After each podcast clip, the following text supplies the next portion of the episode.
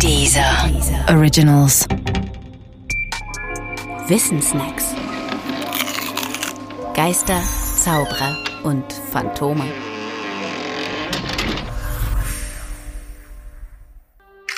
Aurafotografie.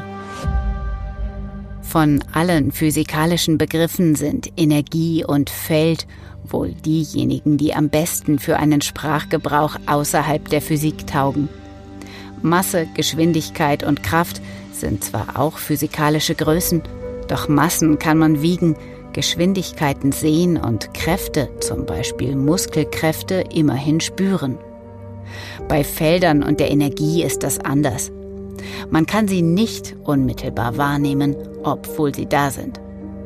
Der Schnee zum Beispiel, der unbewegt tagelang im Sonnenschein auf den Hängen der Berge liegt, scheint überhaupt keine Energie in sich zu bergen.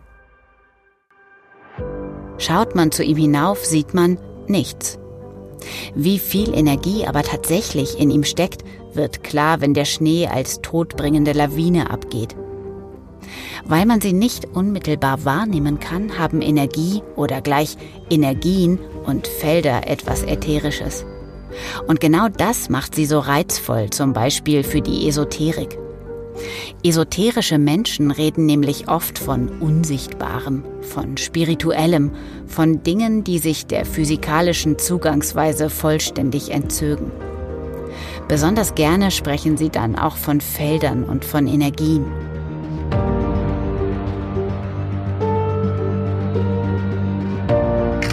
Ein weiteres dieser unsichtbaren und unphysikalischen Dinge ist die sogenannte Aura, Sie verbindet sogar Felder mit Energie. Von der Aura heißt es, sie sei ein Energiefeld, das alles Lebendige und auch Nicht-Lebendige umgibt. Beim Menschen speziell fungiere sie als Bindeglied zwischen Seele und Körper. Dabei umhülle die Aura den Menschen wie eine Lichtstrahlung, oft in Form eines Kranzes.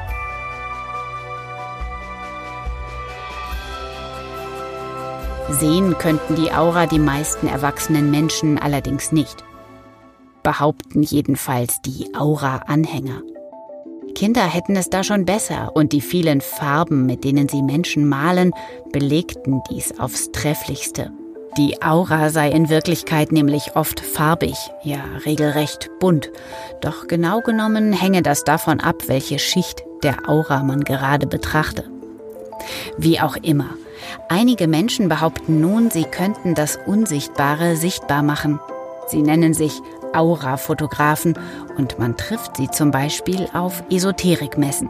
Normale Kameras haben sie nicht, denn die sind ja nur physikalisch. Herauskommen bei ihnen jedenfalls Fotos, auf denen vorzugsweise Gesichter mit farblichen Bereichen umgeben sind. Und diese farblichen Bereiche dienen anschließend der Interpretation darüber, wie es um das Fotomodell emotional und spirituell bestellt ist.